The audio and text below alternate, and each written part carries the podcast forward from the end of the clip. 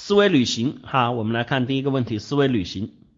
这个伊斯老师你好，最近看到一些心理学的知识，其中有一条说人类的用脑机制是能不用脑就不用脑，这个能解释绝大多数人都不喜欢动脑这个现象吗？那么为什么还是有人喜欢用脑呢？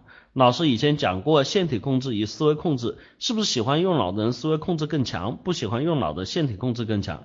人是否先天就不喜欢用脑，必须要经过后天训练才会喜欢用脑？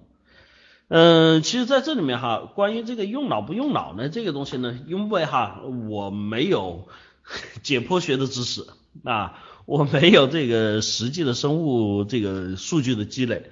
我不敢去对这个东西下评论，就是人是不是先天不爱用脑？反正从我个人的感受来说呢，我是爱动脑的啊。那么在这里面，我想说呢，从得从这个人的这种经历来说，一个人他愿意干什么？其实我更多的分析的是他的经历，就是说，你说心理学，心理学这种行为心理学和行这个应用心理学，其实对于我们来说最大的价值在于什么呢？我们是通过一个人在于外界环境条件刺激变化下，你的思维、你的行为、你的心态各方面发生了一系列的转变。所以在这个地方，如果从科学的维度来看，我更关注的是哪些事情可以去改变一个人的这种思维和他的行为。那么从我自己的经历来说，我比绝大同学多了一个，就比如说因为有养育下一代的这个经历，然后会仔细去观察。特别我发现就是说，一个人爱不爱动脑，跟他在小时候的这个受到的这个教育和这个受到的这个刺激啊，是成对应关系的。比如说一个小孩。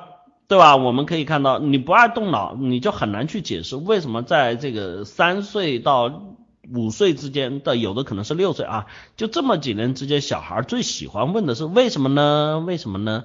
为什么呢？为什么呢？对吧？呃，像意思说，我们有的时候这个有些父母会直接被问到崩溃哈。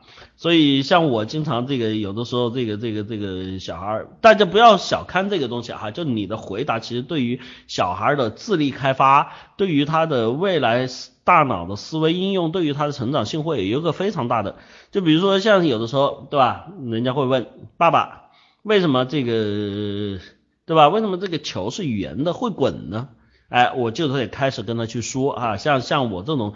理工男哈，这这我就不会去编童话啊，我当然我也会在很多时候会有浪漫的编童话，但是我觉得对于小孩在这个时候，我愿意去培养他的智力，我就会告诉他，我说球之所以会滚啊，因为是有什么，我们有这个物理学，物理学里面呢，这个球是圆的，我们有这个什么有重心加速度啊，当一个球是圆的时候，它在这个物体上面，它的接触面是最小的。然后加上它的重心加速度，所以它受到的摩擦力是最小的。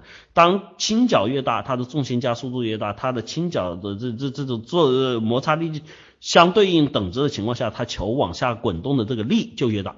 换成正方形，换成长方形，它可能受的摩擦力大，但是它的重心加速度受体积这个重心的影响可能小，所以它就会降低。虽然小孩听得一知半解，哦，是这么回事，但是我想告诉你，其实这就已经是埋下了他对一件事情去研究、去了解、去开发的一个中间的过程。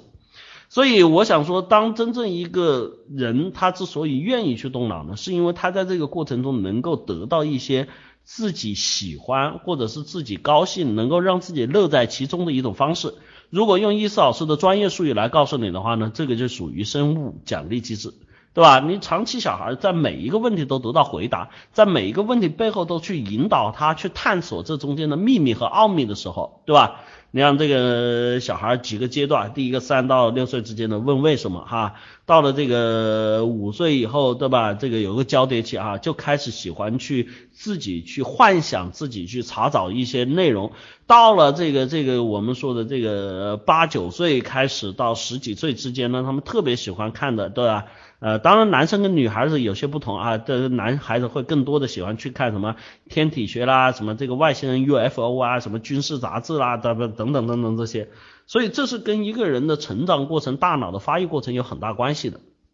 所以你说一个人到底愿不愿意用脑和喜不喜欢用脑，实际来说都是取决于后天。啊，那么后天训练这个训练，我说了，包括我们思维的训练，包括我们思维的引导，包括我们教育的方式，都是其中很关键的部分。所以有些同学懒呢，很多时候是什么呢？从小父母就告诉你，爸爸为什么球是圆的？因为它是圆的喽。那它为什么会滚呢？因为球就是会滚嘛，对不对？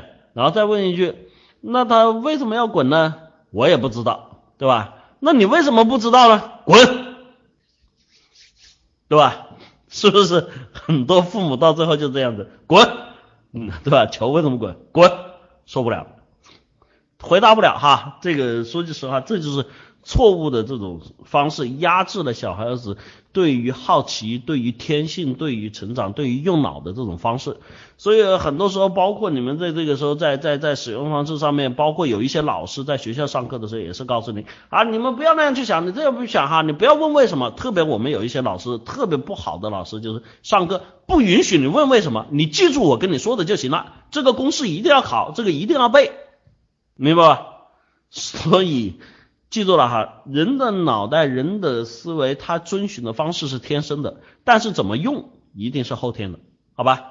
所以欢迎大家去报名我的立体思维法哈，因为既然是后天的，那么我们如何去使用自己的大脑，如何去构建自己的思维体系，如何让自己在处理事情上面有条理、有目的、有方法，好吧？这是我们要去学习的。欢迎报名立体思维法，报名热线二三五七五二幺五三四和三三九三零幺四二五两个 QQ 号啊。赶紧去报名啊！现在报名就有优惠。